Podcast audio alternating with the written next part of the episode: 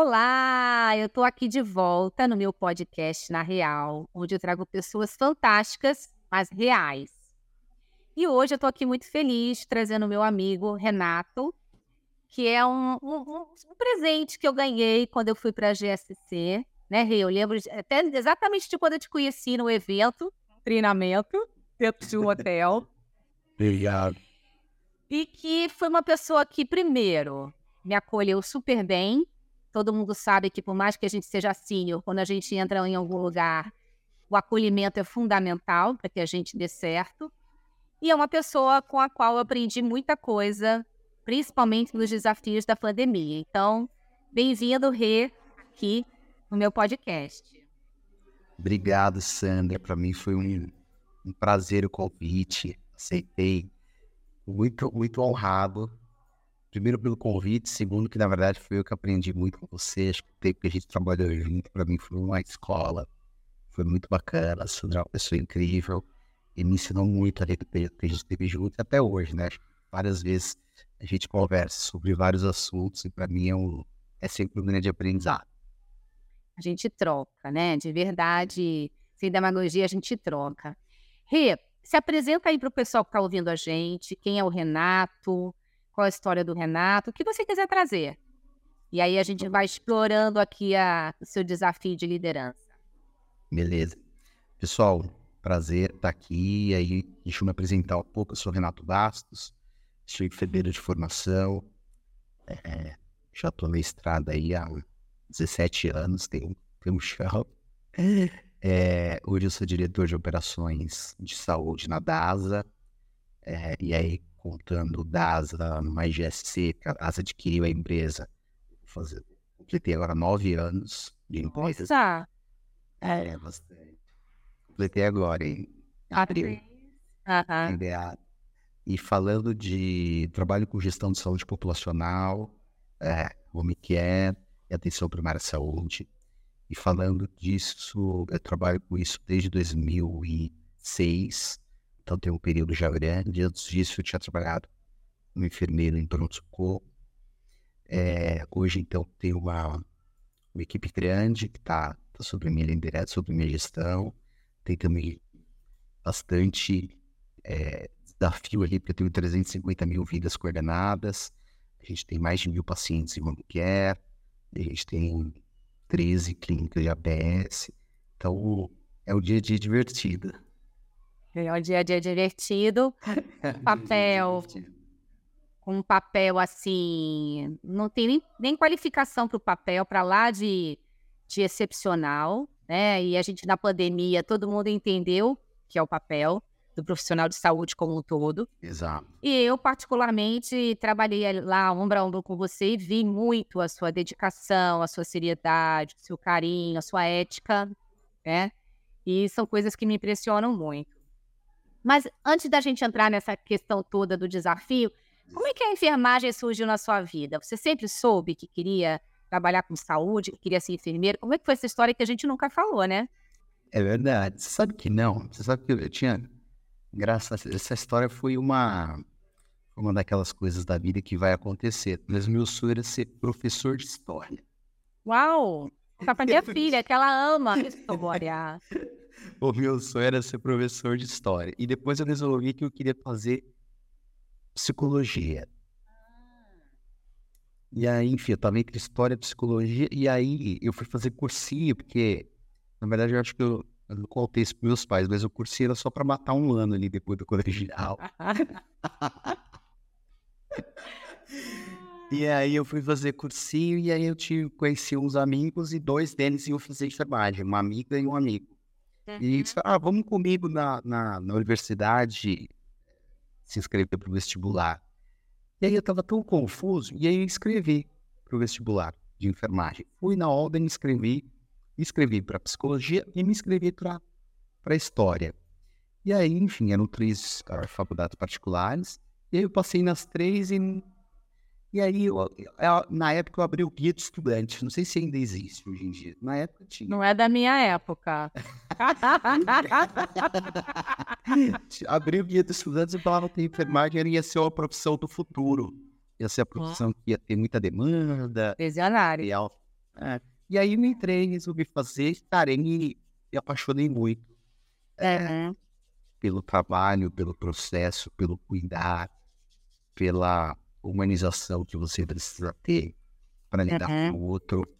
Aham. E, e aí de lá eu fiquei um ano fazendo estágio no hospital oncológico, último ano da faculdade. E aí achei muito triste, não gostei. Uhum. Aí resolvi fazer urgência e emergência, fui trabalhar no pronto-socorro, trabalhei acho que uns 5, 6 anos no pronto-socorro.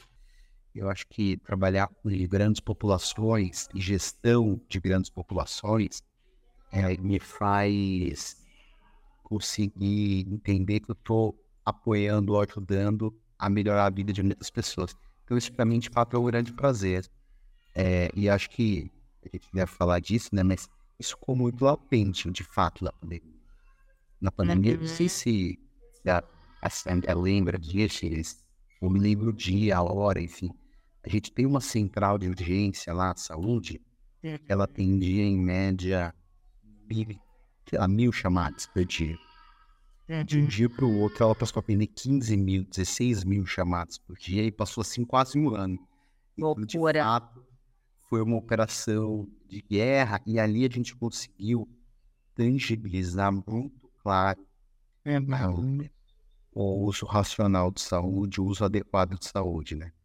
Eu lembro que a Sandra, eu era diretor lá, a Sandra também, tínhamos um amigo em comum que era o CFO, tava bravo ali, porque tinha alguns custos que eram inerentes ao trabalho, mas eu acho que de fato ficou muito, muito mais claro e lógico como é que a gente impacta a vida das pessoas no curto, do médio e no longo prazo, né?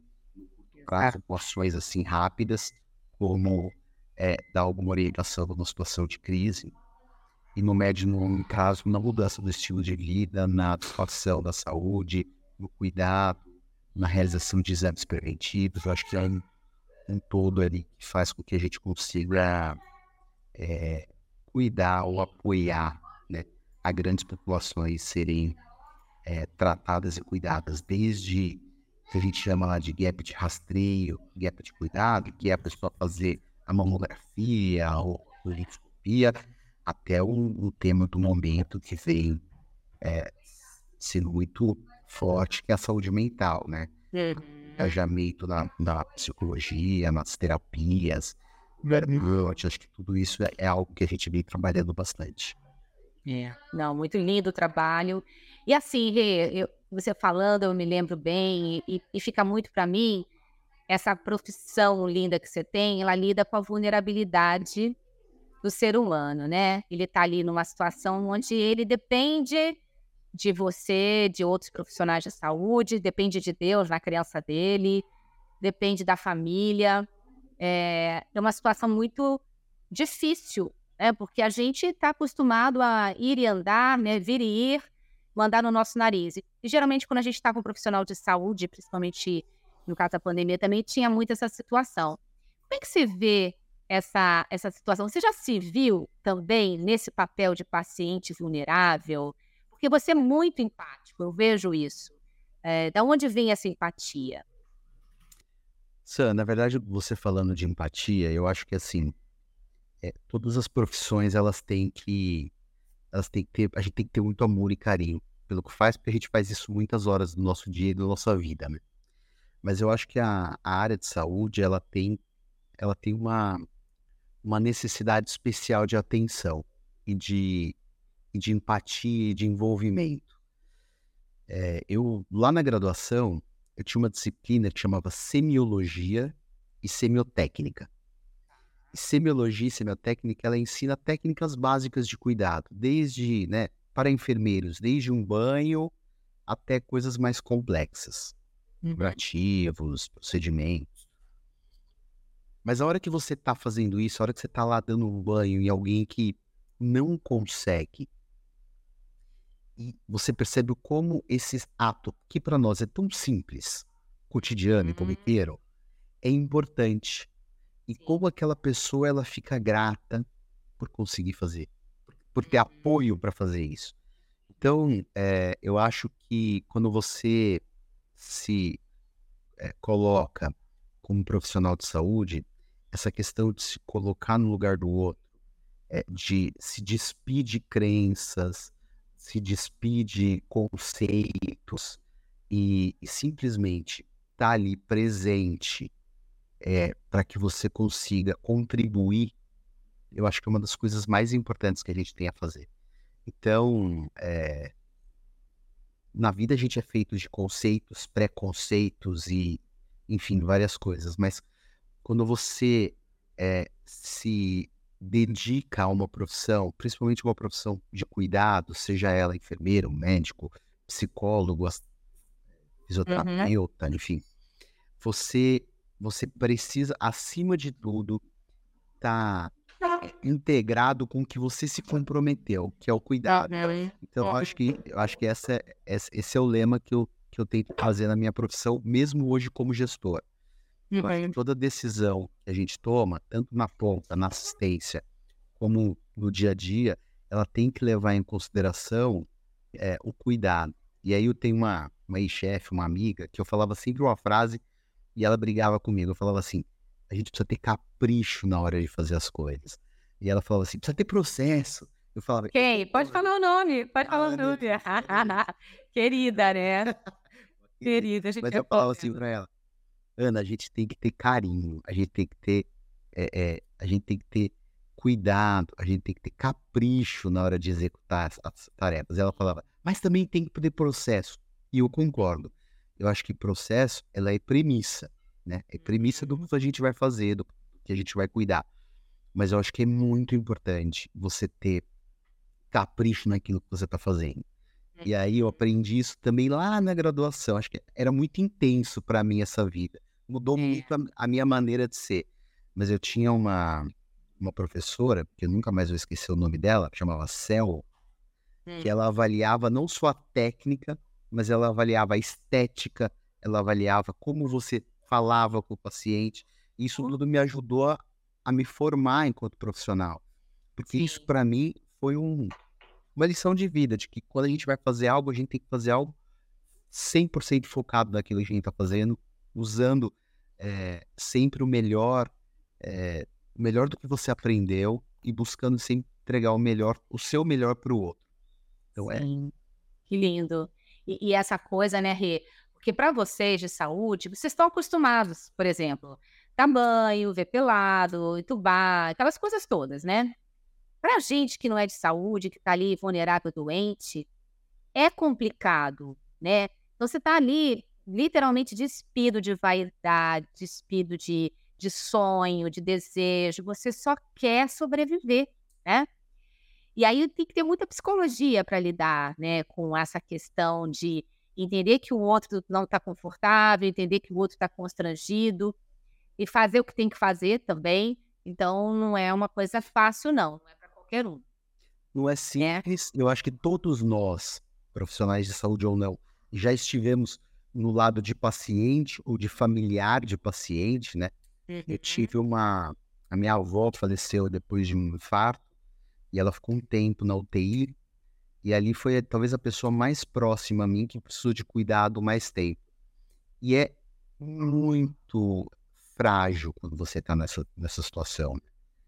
Você se sente é, completamente. E mesmo eu sendo profissional de saúde, eu, eu me sentia completamente vulnerável, dependendo de pessoas cuidando de uma pessoa que, para mim, tinha um, um, um, grau de relação, eu tinha um amor, um carinho, uma coisa imensa.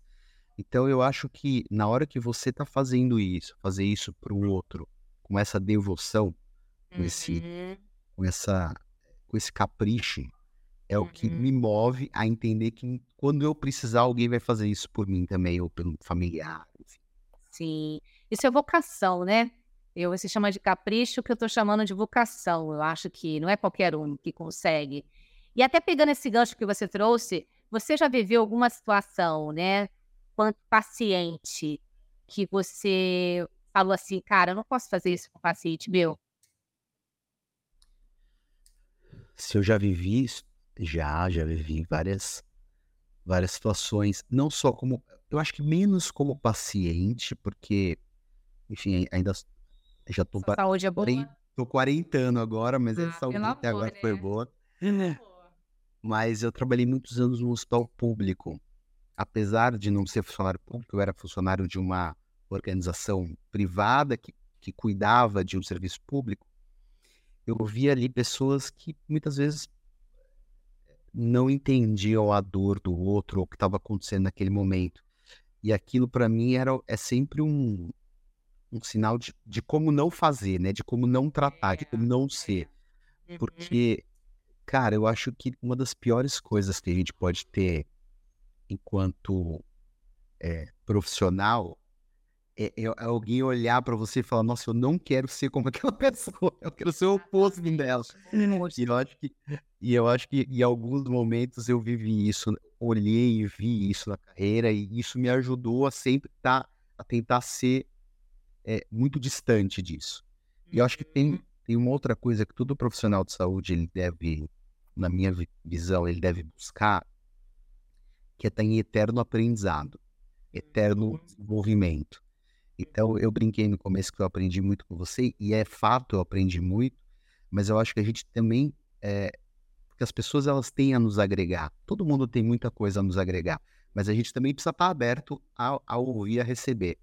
Então, eu acho que o profissional de saúde ele tem que estar sempre aberto a evoluir. Óbvio, todos, Uhum. mas é, mas tá, tá aberto porque isso vai somando e te Uhum. transformando numa pessoa melhor e também Uhum.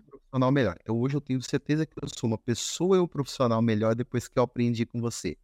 Mas também Ah, tenho a, a segurança de, de saber que eu me abri para ouvir e isso Uhum. é o bacana desse desenvolvimento, né? É, e você sempre, eu sempre te falei isso, você é muito humilde, né?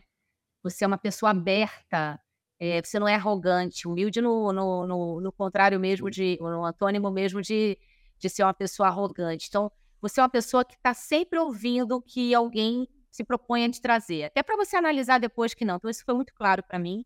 Eu também tento também ser bastante humilde, porque eu acho que quando a gente é arrogante, a gente acha que sabe, então a gente não aprende. E aí para de aprender, né? Péssimo. Para de aprender e para de evoluir, né? Porque o aprendizado está ligado à evolução, eu acho que é uma ignorância, né? E eu, você trouxe uma coisa muito legal aí, que eu mentoro pessoas, executivos, né? E eu tenho ouvido muito a, a fala de alguns executivos que eu mentoro, é, do seguinte: ah, eu aprendi com meu líder o que não fazer, que foi um pouquinho do que você falou aí, dessa experiência de outro profissional. Você que está lá, né, liderando um time enorme de profissionais de saúde, que lidam com a doença, que lidam com a morte, que lidam com a vida, eh, precisa ter muita, muita habilidade, né? Porque você, ao mesmo tempo, tem que cobrar, tem que orientar, tem que né, garantir que as pessoas vão ter o capricho que você falou, mas também se engessar para não perder essa sensibilidade. Né? Como é que é de liderar um time de saúde eh, e depois até eu vou aumentar a complexidade. Na pandemia, né? Eu acho que primeiro é, liderar é complexo. O, o time que for, né? Eu acho que liderar já é complexo por si. É, liderar profissionais de saúde, eu acho que a gente tem que trabalhar sempre com um binômio que não é fácil, porque não é ensinado na faculdade, que é o quanto a gente consegue é, trabalhar com é, qualidade assistencial versus cobrança de meta e resultado. Isso na faculdade não é bem passado, eu acho que em diversos outros cursos isso deve ser muito mais dito e a gente vai aprender isso na prática, na saúde. É, e também tem que garantir que as pessoas que estão ali estão engajadas no seu propósito. Eu acho que esse, Sam, é o, é, é o que eu busco fazer sempre. Eu acho que o que eu, o que eu tento ter no meu time, e acho que venho conseguindo na maioria das vezes, é olhar aquelas pessoas que estão comigo e garantir que elas estão seguindo o mesmo caminho, a mesma direção que eu estou buscando. Eu acho que esse é o maior desafio. Porque quando a gente está engajado e a gente- quando a gente está todo mundo indo na mesma direção, é óbvio que vai ter erros e acertos, uma coisa melhor. Esse- Não, fica tranquilo, delícia. Bota a Catarina na entrevista também. e, e, a gente vai ter sempre erros e acertos, a gente vai ter sempre é, desenvolvimento a ser feito, mas a gente garante que a pessoa está engajada, imbuída no seu propósito. Eu acho que uma das, das maiores aprendizados que eu tenho que ter, busco, enfim, é quando você tem pessoas que não estão satisfeitas ou com o seu propósito, ou com a empresa, ou com o que você espera, ou com o que a empresa está pedindo.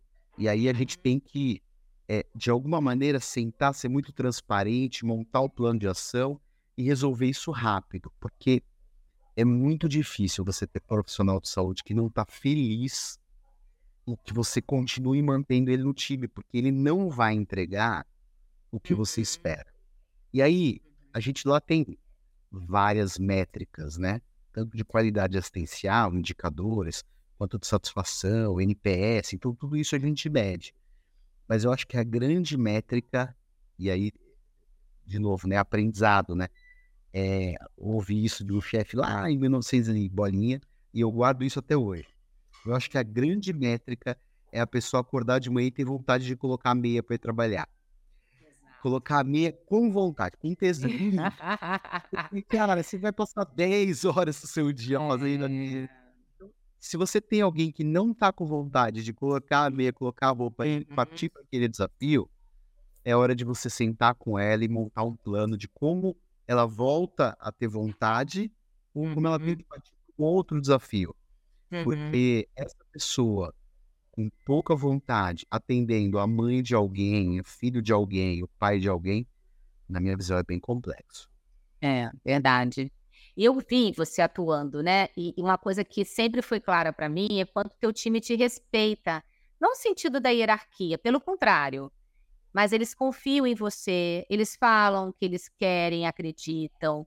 Eles têm acesso irrestrito a você. Então, eu via muito isso no dia a dia, né? É, por que, que você acha que você consegue fazer isso e outros líderes não conseguem, né? Onde foi Sim. que. Da onde veio esse gatilho? Da onde veio esse aprendizado? Porque é, eu acho que tem. Tem ali algumas coisas que eu aprendi e busco usar sempre.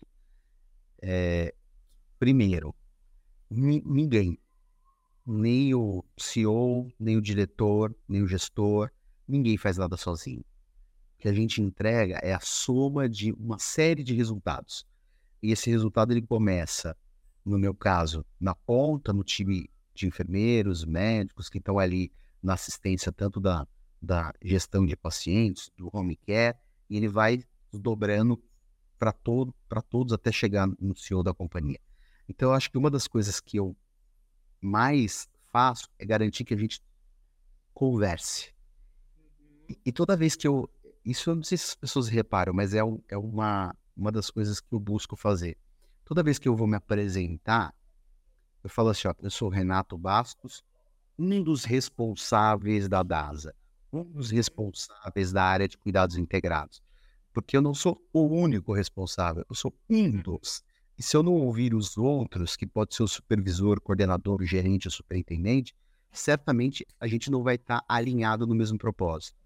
Então, eu acho que uhum. discutir os pontos, estar tá aberto a ouvir, é, isso é, é, sempre muito rico. Você aprende isso. muito.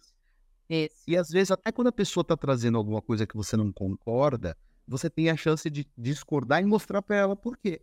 Uhum. Então, é, eu acho que uma das coisas que eu mais busco fazer enquanto liderança é mostrar que eu sou uma das pessoas que está ali para responder por aquilo e não a única, mesmo uhum. hoje sendo o diretor e está sempre aberto a aprender, a ouvir, a discutir com o time inteiro e com os outros times. Porque o que eu vejo é, no dia a dia é que, assim, 99% ou 99,9% das pessoas que vão trabalhar, elas vão com vontade de acertar. Você deve ter um ou outro ali que não está com vontade. Mas a sim, maioria esmagadora vai com vontade de acertar. Sim. Vai com vontade de aprender, vai com vontade de entregar o seu melhor. Porque as pessoas uhum. gostam. Sim. Então, é, é, é mais uma questão de alinhar expectativa e momentos do que de fato é, a pessoa não está não tá trazendo ou não está é, conseguindo performar. E aí uma das coisas que eu aprendi, você sempre reforçou, e eu acho legal deixar aqui nesse bate-papo, que é muito importante, é que a gente sempre tem que contratar dos nossos colaboradores metas claras, dar feedbacks claros do que está funcionando e do que não está funcionando. E, e, eu vou trazer aqui frase entre aspas, porque eu uso isso na minha vida. As pessoas trabalham sempre por um CPF. E esse CPF não é que a gente trabalha para ser inspirador, não é isso. Não. É você tem que fazer exatamente o que você cobra. Então, uhum. Se você quer que as pessoas estejam lá felizes, você tem que uhum. estar lá uhum. feliz. Você tem que dar bom dia, você tem que respeitar, você uhum. tem que é, ser educado, ser gentil, não pode né, que é melhor que ninguém por conta de hierarquia. E a hora que você uhum. faz isso, talvez isso não seja tão comum, e é triste se não for, talvez na hora que você faz isso, as pessoas começam a te respeitar de fato, porque elas têm empatia por você também, têm respeito porque você não usa cargo ou crachá para ser melhor que elas, e elas começam a entender que de fato ali o que a gente está fazendo é trabalhando em prol de um negócio. Uhum. E a minha eu falo uma coisa que para mim é muito clara. Ela falou assim: é, o estudo é algo que ninguém vai te tirar. Isso. Então, como educação, como respeito. E aí, para mim, então, o que eu me considero é um enfermeiro. E esse eu sou. O cargo é em um ou em outro, Mas eu sou uhum. enfermeiro, então eu quero trabalhar ali em time. E eu acho que e um propósito é o que me tem feito conseguir bons resultados até hoje. Perfeito, Rê. É muito isso. E, e, assim, uma coisa que eu presenciei muito, eu conheço você, né, nessa interação que a gente teve lá dia a dia, né? é que você, você falou a palavra gente. Dia, dia, e noite e noite. Noite e noite. Noite juntos trabalhando, montando orçamento. Exato. Dividindo, lanche. dividindo lanche, né? Passando todos os apertos e perrengues que podia, né? Mas você sempre foi muito gentil com todo mundo.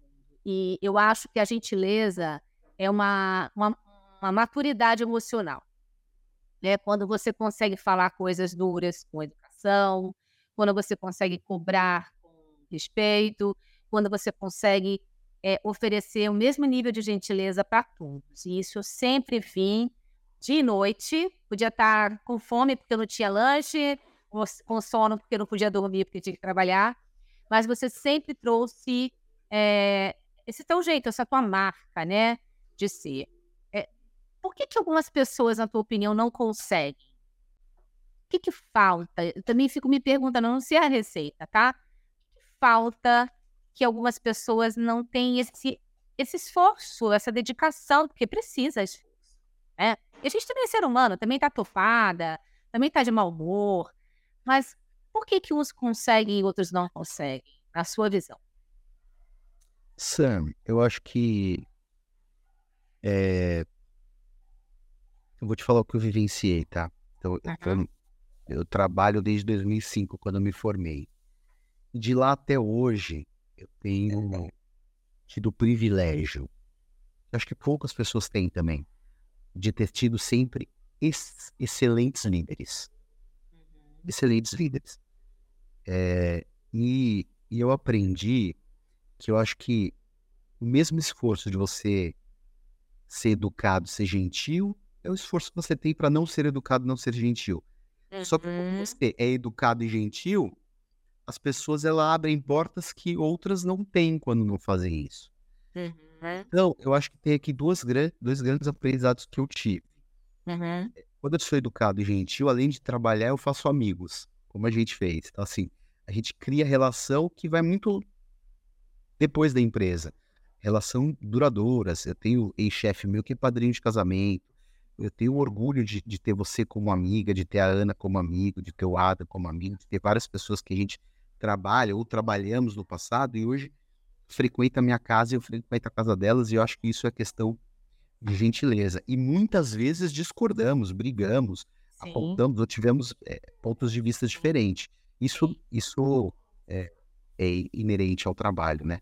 Uhum. Mas eu acho que quando a gente se esforça para entender que aquela pessoa ela tá ali defendendo é, o trabalho dela, o ponto de vista dela, e tem uma brincadeira, uma gincana que você deve ter feito várias vezes, todo mundo já deve ter feito isso, que é a ideia de calçar o sapato do colega, ou de Aham. olhar do jeito que o colega vê. Uhum. Eu, eu acho que esse é um, é um esforço diário. Eu, eu, eu trabalho com operação, Aham. óbvio, por isso eu tinha muito menos atrito com o RH, que era a Sandra, do que com tecnologia, que era um outro amigo nosso, Ricardo. Uhum. Mas, ó, é, mas eu acho O que tal de é o Tatsu.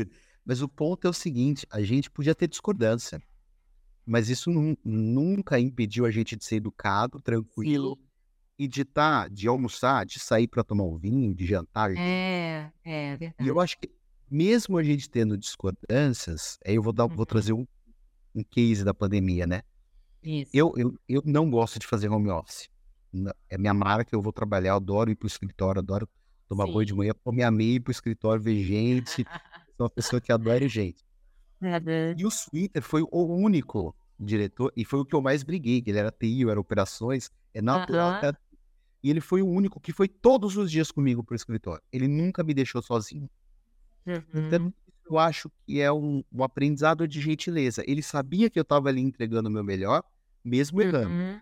E eu Uhum. sabia que ele estava ali entregando o melhor dele, mesmo errando. Então a gente se deu as mãos e a gente hoje é amigo, é, conversa, brinca. Esses dias eu estava até mandando mensagem para ele. Eu acho que isso faz parte de um de uma convivência saudável e bacana que a gente leva para a vida, né?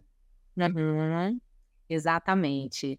Mas assim, de novo, né, é tem um pouco a ver com a a inteligência emocional de cada um. E aí você trouxe um pouquinho da Eu fiz pandemia, muita né. terapia também, né, Sam? Aprendi. Ah, mas todos nós, né, todos nós. Mas tem que fazer terapia e evoluir, porque tem gente fazendo terapia e não evolui, vamos botar. Fiz muita terapia. O meu time brinca que quando eu fico bravo eu falo mais baixo. E é uma técnica, mas se é não uma gritar, eu falo É. mais baixo. Aí eles é brincam, eles verdade. falam assim, o Renato falando baixo é a mesma coisa de estar gritando, de estar É bravo. verdade. Mas que é fantástico, né, que é fantástico porque você não desrespeita o outro, né. Então eu eu falo muito que é uma questão de escolha, né.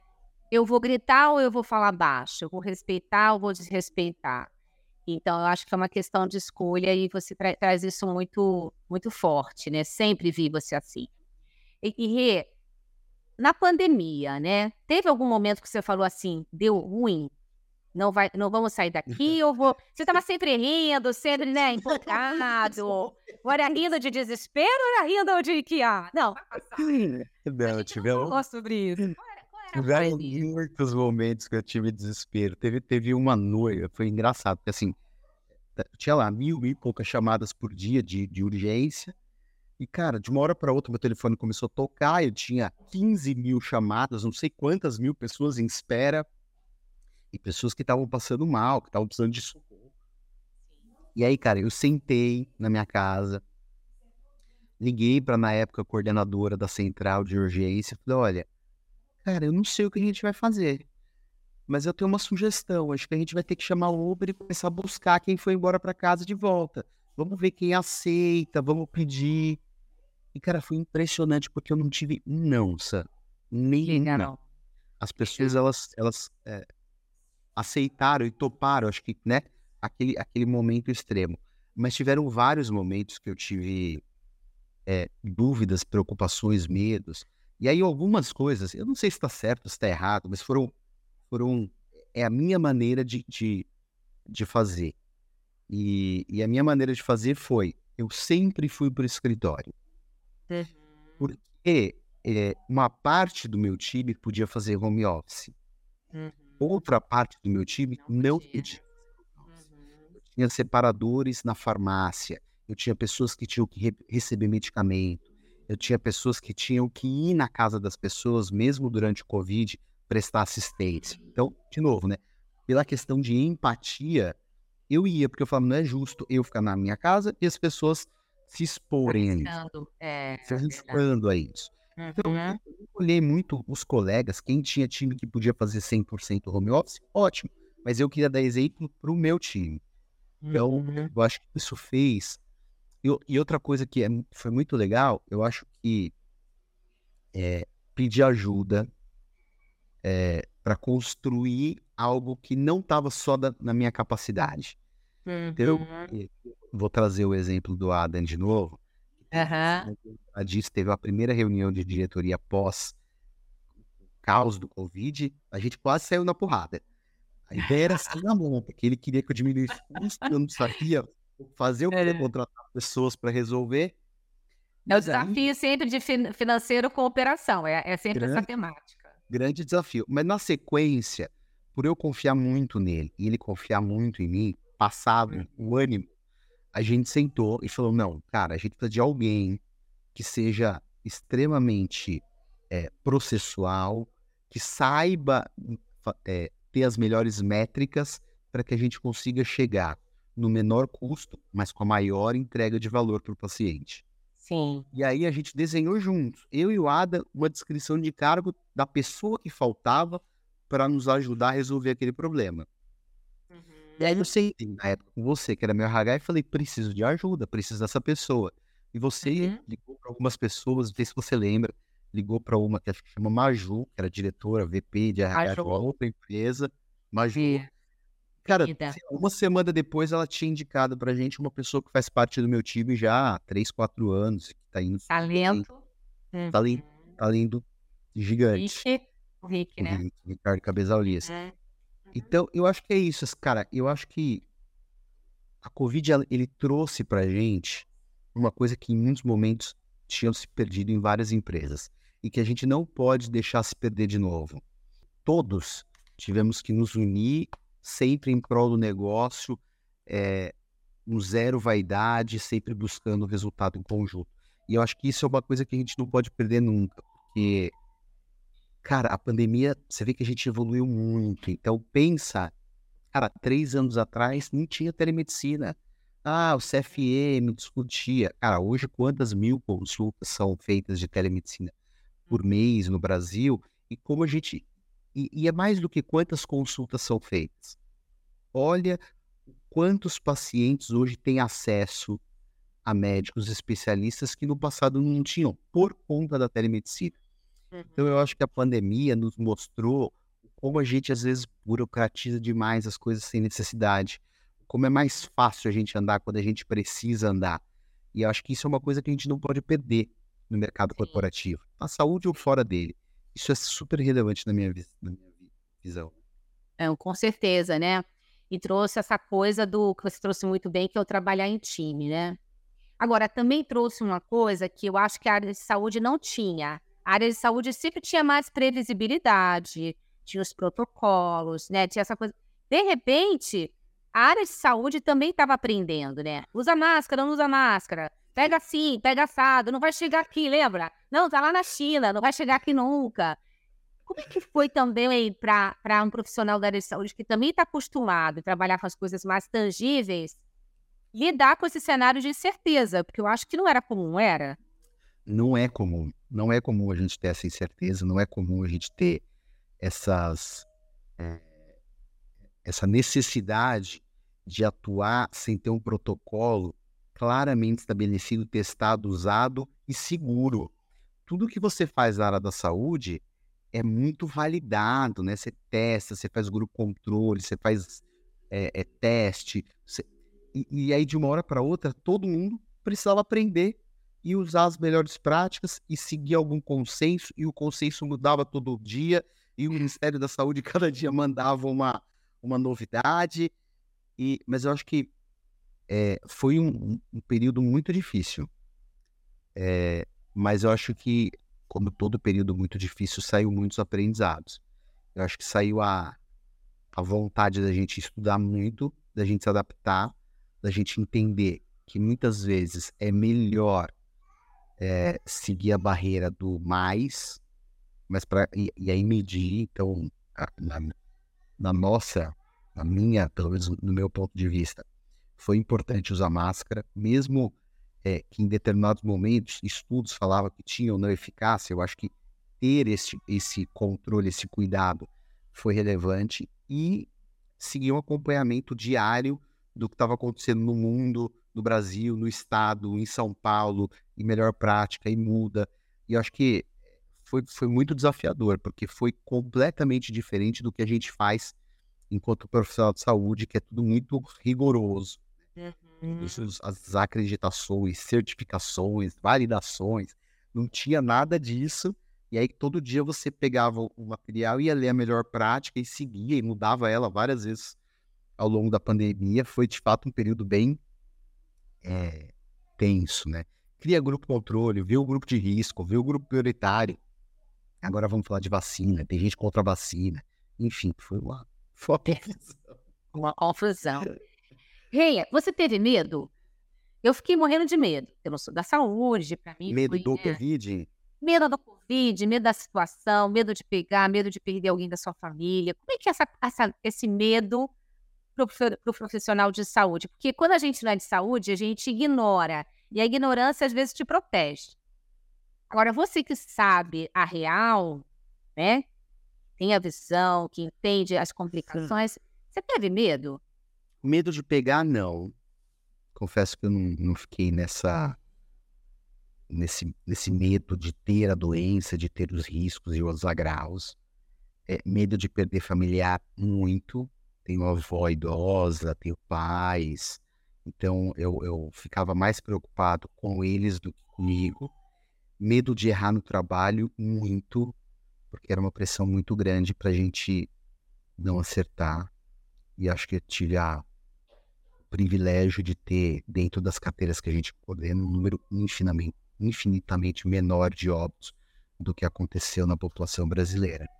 Mas eu acho que se você me perguntar qual, qual era o meu maior medo, o meu maior medo era de errar com aquelas pessoas que de uma maneira, eh, de uma maneira ou outra estavam ali sobre a gestão da nossa, da nossa, da nossa empresa. E um outro grande medo, eu não sei se você, é óbvio que você vai lembrar, mas outro grande medo era de expor o time que tinha que ir lá trabalhar. Porque eu tinha o privilégio de me deslocar da minha casa até o trabalho de carro, de voltar de carro, então não passei por metrô, não passei por ônibus.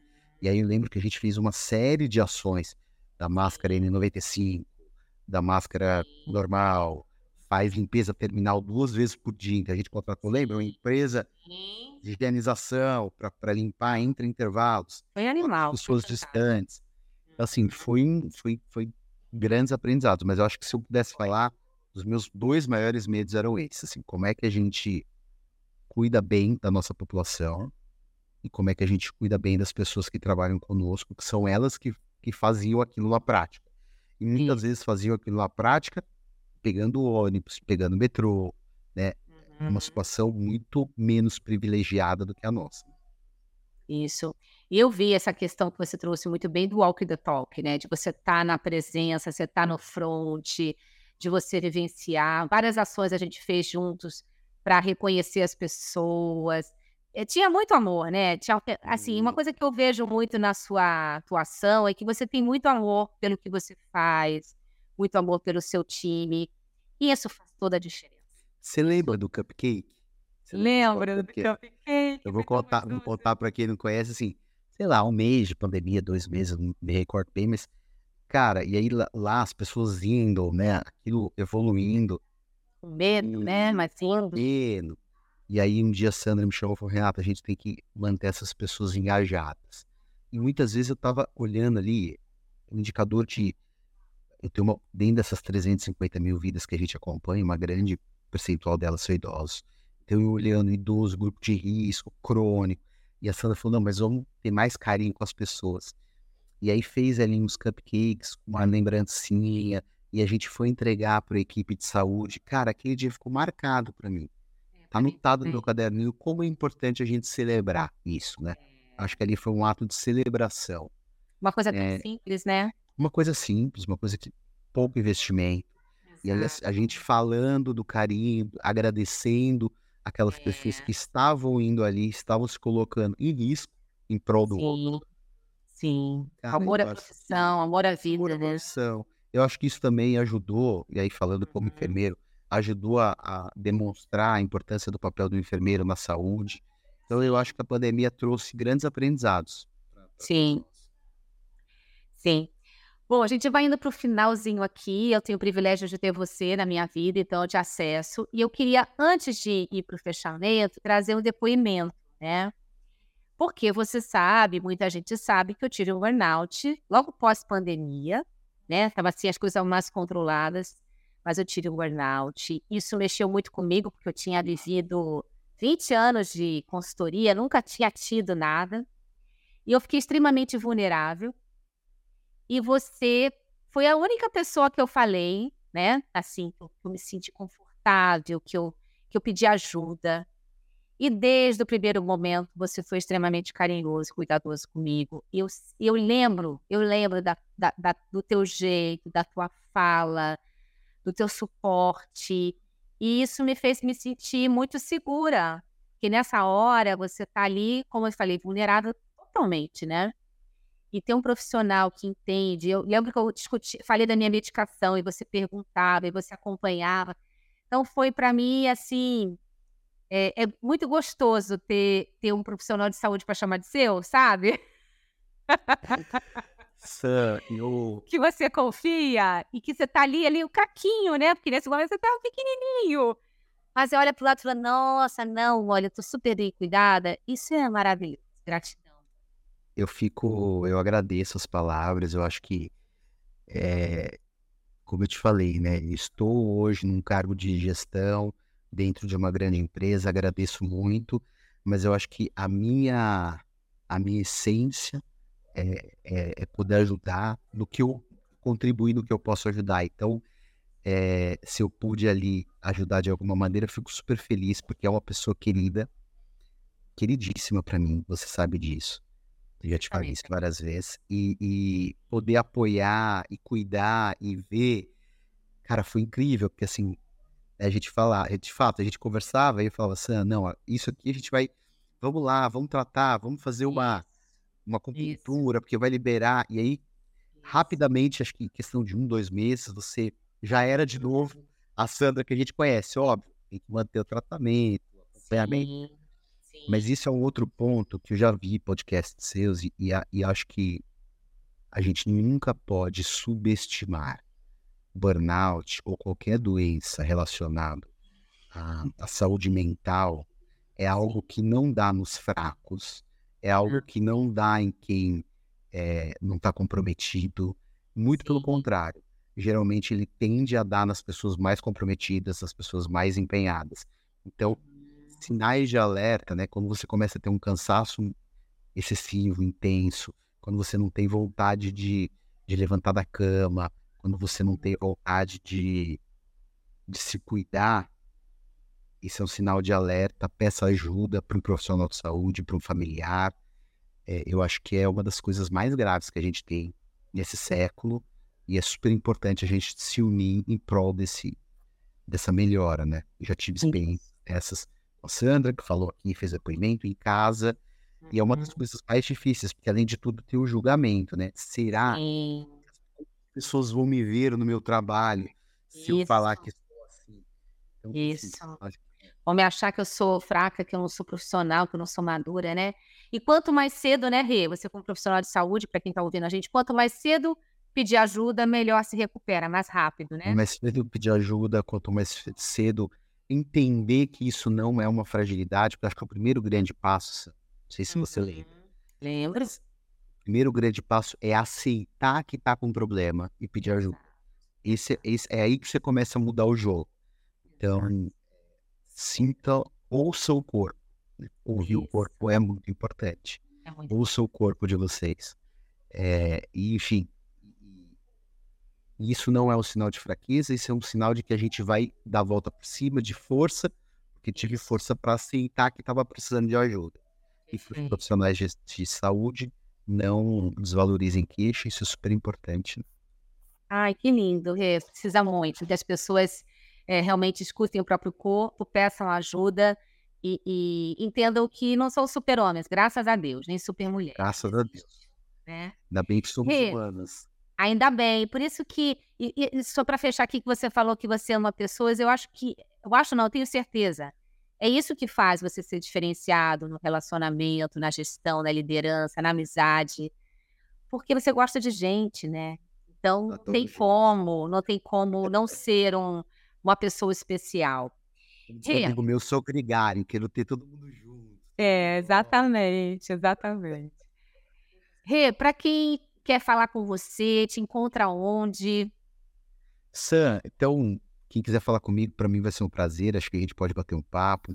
Tem o meu LinkedIn, não sei se depois dá para deixar aqui embaixo Sim. o link do perfil. É, também posso deixar aqui meu contato, meu telefone. Estou à disposição. Para mim vai ser um privilégio bater papo, conhecer gente, conversar é sempre muito agradável. Ai, que lindo. E para fechar, que mensagem você quer deixar? Eu acho que a, a mensagem é de que é muito importante para a gente a gente estar tá disposto a ouvir, aprender, evoluir é, e a buscar sempre ser um profissional melhor, uma pessoa melhor. Eu acho que isso é o que faz com que a gente cresça, evolua e cresça, evolua e, e melhore. Enfim, é isso. Eu acho que é estar disposto. É, é, acho que é a mensagem. Ô, Rê, gratidão, pai da Catarina, marido da Letícia. Gente, a Catarina tá aqui. Ela tá aqui. Uma delícia. É, pessoa não tem como mais parar ela, desculpa aí, mas tem um ano. Imagina, tá isso é uma delícia. Ser saúde, ser gostoso. Tá brincando, e... tá mil. E assim, eu sei que esse momento é importante, é o momento que você estaria brincando com a Catarina, que você estaria jantando com a sua esposa, e você está aqui dando entrevista às sete e meia da noite. Mas enfim, ó, gratidão. Eu falo que não precisa ter dinheiro na vida, tem que ter amigos. A gente tem amigos, tem isso, ó. Quanto é. custa essa entrevista? Vamos combinar? Não tem dinheiro que pague isso, né? Então, uma coisa, eu acho que ter amigos é muito importante. Ter pessoas que a gente aprende, que a gente respeita, que a gente pode contar. Você é uma grande amiga. E você também para mim. Jamais usaria qualquer convite seu. Oh. E eu também. Agradeço muito e agradeço muito as pessoas que estão aqui ouvindo a gente. Para mim foi um papo Sim. delicioso, maravilhoso. Com certeza de muito aprendizado, como sempre. Então, muita saúde para que você continue aí cuidando da gente, né?